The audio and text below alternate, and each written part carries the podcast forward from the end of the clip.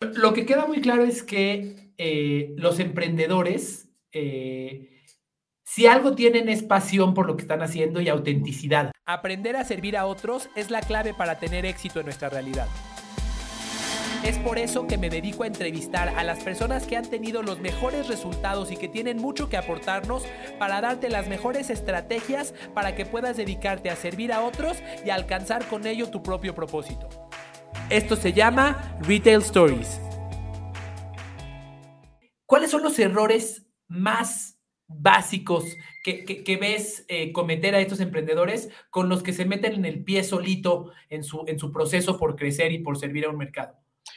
Fíjate, el primero es eh, al, enamorarse de su producto y no enamorarse del problema. ¿Te acuerdas que habíamos platicado la vez pasada que fue una charla bien larga porque yo les decía, enamórense de, su problema, jamás del producto, porque entonces el producto empieza a ser arcaico al problema en sí, que fue lo primero que te puso en, el scope. Eh, les pasa algo muy similar, se están enamorando del problema eh, a, tal, a tal magnitud que lo único que hacen es crear más producto y más producto para seguir vendiendo. Son como, eh, como esta mamá que piensa que todos sus hijos son bonitos, pero lamentablemente no todos somos bonitos. Entonces, a los que no somos tan listos o tan bonitos, pues nos necesitamos un empujón. Eso pasa con el producto. Entonces, el primer problema que ellos tienen es que no tienen una estrategia de canalidades de salida o de eh, mantenimiento del stock para volver rentable el stock. Pero Carlos, te, digo un, secreto, este problema lo tienen los grandes retailers. Te puedo decir varios, lamentablemente no puedo decir nombres, pero te puedo decir varios que estuvieron así de quebrar precisamente por no tener una sanidad de inventario, ¿no? E, e, y, volcarse realmente nada más a lo que vendes sin preocuparte de lo que no estás vendiendo. Entonces, cuando yo me acerqué a ellos, el primer de los temas es que tienen un sobrestock de producto que no han vendido y no saben cómo sacarlo, no saben cómo crear canales comerciales para poderlo sacar.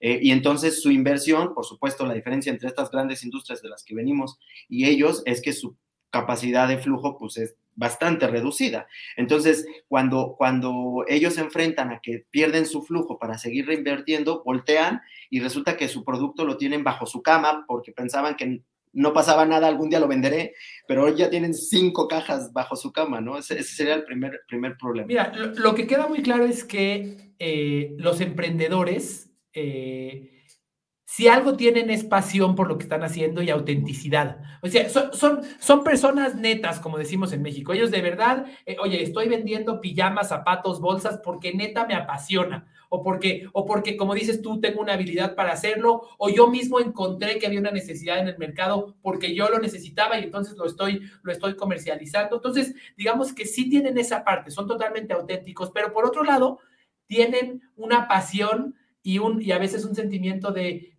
sueño que dice, yo acabo de crear mi empresa, ya soy un emprendedor, espérate, ¿cómo que me vas a mandar, cómo que vas a fabricar dos mil? No, fabrica 30 mil. Y, y todos nos encontramos con emprendedores que ahí tienen un montón de producto guardado o en su bodeguita o en su casa y luego terminan malbaratándolo porque necesitan el flujo.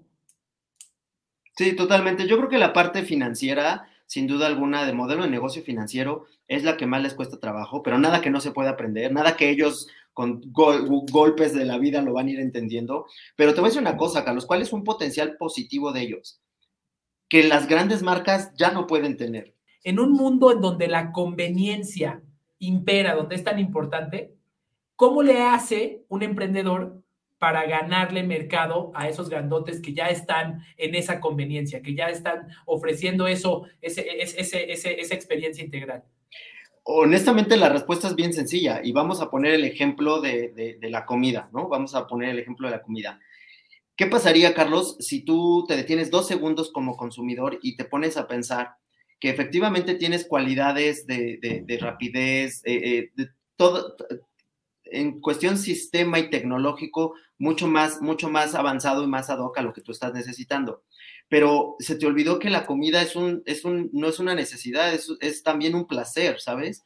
Y ese placer eh, de comer la comida que te gusta con un sazón delicioso, con, con, con, con realmente un, cocinada con amor, eh, eso es justamente lo que podría llegar a ser una diferencia grande. ¿Qué pasaría si tú te pones a pensar que eh, la pasta que que tú sabes que se te antoja, que tú sabes que evidentemente está bien cocinada, bien, bien sazonada, eh, eh, no tiene Uber Eats, ¿no? O no tiene Rappi. y que, y que, ¿por qué no tiene? Porque a estos pequeños emprendedores les quitan tanto el dinero en, en, estas plataformas que se vuelven no rentables sus proyectos. Entonces, ellos tienen que buscar otras opciones y una de las primeras opciones, y ahí está la respuesta, es mejorar su producto. Todos los días están pensando en cómo darle valor agregado a su producto, tangible e intangible.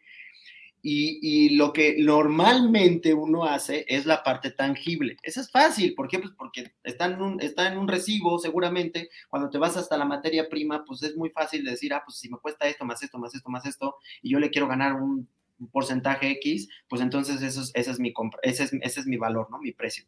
Pero ¿qué pasa entonces con todos los valores intangibles? Primero, tu servicio, ¿no? Todo tu trabajo, tu esfuerzo, tu, tu tiempo de, de, de, este, de echarle a andar a la idea y crearla y construirla y, y, desarrollarla. Pero luego todos los valores que tú puedes agregar, como la historia de ti, la historia de tu producto, el, el, los, todos, todos los conceptos que pueden ir atrás de eso. Por ejemplo, el hecho de decir, mi producto no nada más tiene una usabilidad, sino que con el dinero que yo recaudo de ese producto ayudo a otras personas. Eh, eh, eso, esos son valores agregados y todo eso lo tienes que ir sumando para que realmente llegues al precio final. Ahora, una vez que ya tienes identificado esos valores agregados, puedes, puedes identificar más hacia la construcción justamente de, la, de, marca. Es decir, un, estuvimos hablando todo este momento del producto, pero no hemos hablado de la marca. Tengo todos estos valores eh, intangibles, ya los tengo en mi libretita. Ahora, ¿cómo le hago para que mi cliente los conozca y los valore? Mira, yo creo que, yo creo que lo, lo, más difícil de, de, todo lo que hemos platicado, y, y, yo lo he visto y otra vez, de verdad, en grandes, medianas, pequeñas y ahora microempresas eh, de, de unipersonales, eh, la, la, construcción de contenido, el entendimiento de, de volver tus palabras algo tangible para que precisamente las demás gente eh, lo pueda absorber, e, interpretar o decodificar y luego de ahí reaccionar de lo que tú le estás diciendo, es de lo más difícil. Es, es fácil saber, justamente desde el primaria, ni siquiera universidad, desde la primaria nos enseñan que e, existe un mensaje, un emisor y un receptor. Entonces eso construye un, un contenido, una, un diálogo. Entonces dices, ah, pero pues esa está, es, es un triángulo bastante fácil de entender Sí, pero el cómo construyes el diálogo, eso es, ese es el arte, esa es la diferencia. Ahora, ¿cómo no te pierdes con este, con este listado? Entonces, vamos bien, vamos avanzando en la construcción de este listado que estamos desarrollando y luego la pregunta es, ok, este listado, ¿cómo lo vuelvo contenido? Realmente, aunque suene absurdo, Carlos, creo que tú lo sabrás mucho más. Eh, yo, yo, yo, te vi en, en, una, en una, en una este, explicación muy clarísima de cómo debes de ser coherente con lo que piensas y haces. Y tú decías, eh, si yo decidí que todo mundo supiera eh, lo que yo quiero, lo que yo pienso de, del mundo, de la percepción de las cosas, bla, bla, bla, pues me tocó hacer mucho contenido y, y empezar a trabajar en ello, ¿no? Y todos los días. Y, y, a veces me pierdo fiestas, pero yo estoy creando contenido y te, me encantaron tus palabras porque creo que justamente es eso, es, es tomar la decisión a la construcción de contenido. Ahora, ¿qué contenido? El de ese listado. Eh, a veces te va a costar trabajo sacar esas palabras, ya sea en video, en foto, en un escrito, este, en un podcast, en todas las canalidades que hoy día ya son más fáciles de acceder. Antes era imposible porque era costosísimo, pero hoy un celular, una computadora eh, y más nada es tu herramienta necesaria para, para, poder empezar a construir contenido. Entonces, yo creo que el, el, el construir contenido debe de pensar siempre en un objetivo. Y eso... ¿Cuáles son los retos de dirigir la transformación de una empresa con medios digitales hacia el cliente? Muchos. Eh, el primero creo que es no perder de vista, en nuestro caso en particular, que, que, que somos una empresa enfocada en el cliente y el cliente está en un restaurante y está también en el medio digital, está en todos lados y cómo le podemos dar la mejor experiencia, como, cuando y donde quiera, sin perder esa capacidad de conexión, ese día a día, el entenderlo, el sonreír, cómo le sonríes a un cliente desde una plataforma digital y cómo por otro lado lo entiendes a través de la data y le puedes dar esa mejor experiencia Entonces, y además es una empresa multimarca, multipaís. Nosotros tenemos solo en México ocho marcas, en el mundo 15 marcas, esperamos en 11 países diferentes. Entonces, como una empresa con esa complejidad y esa vocación de transformarse digitalmente lo puede, lo puede hacer de la mejor manera y como digo, a veces cambiando las ruedas del auto en movimiento. Claro. Oye, eh, ¿qué significa transformación digital eh, hacia el cliente? ¿Qué es? es? tener una app? ¿Es tener un sitio web? ¿Es estar, es estar en diferentes canales de redes sociales? ¿Qué carambas es, es eso? Eh, creo que por ahí podemos empezar. Para mí, creo que lo clave en la transformación digital es darle al cliente la mejor experiencia, como, cuando y donde quiera. Si el cliente quiere interactuar con nosotros en nuestras plataformas digitales, que tenga la mejor experiencia. Si va a un restaurante y elige eh, pagar con nuestras plataformas, nuestras apps, que tenga la mejor experiencia. Si quiere pedir a través de WhatsApp, que tenga la mejor experiencia. La mejor experiencia no es solamente que la app se vea bonita. La mejor experiencia tiene que ver con que pueda ordenar lo que quiere al precio más conveniente, que pueda pagar como quiera, que el diseño sea realmente atractivo, fácil y con la menor cantidad de clics, em, que el producto le llegue caliente, en tiempo y forma. Y si va a un restaurante, a un restaurante, perdón, que cuando llega el server, el, partner, lo atienda de la mejor manera, lo reconozca, tener una empatía. Em, pasa por ahí, por realmente dar la mejor experiencia al cliente todo el tiempo y, y yo creo que va por, por ese lado. Es algo que suena muy fácil, pero que no lo es tanto. Ahora, eh, mencionaste, ahora en un momento me encantará entrar en, comprender qué es lo que cuesta, o sea, en qué sentido cuesta trabajo, porque es muy fácil pensar que pues, experiencia, experiencia digital hacia el cliente significa contrato un proveedor que desarrolle una app o contrato un proveedor que desarrolle un sitio web que lo conecte con lo que tengo hoy y listo. Eh, ¿Es así de fácil o si no, qué retos tiene?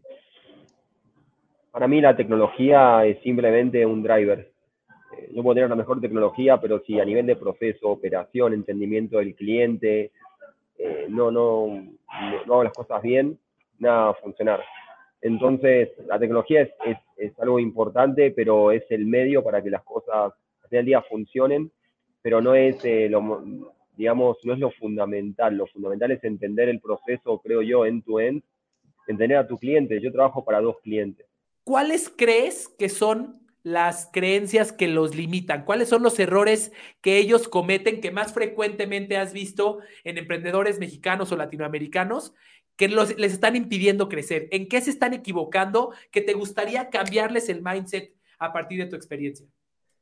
Eh, creo que el, mayor que veo es demasiada planeación antes de comenzar.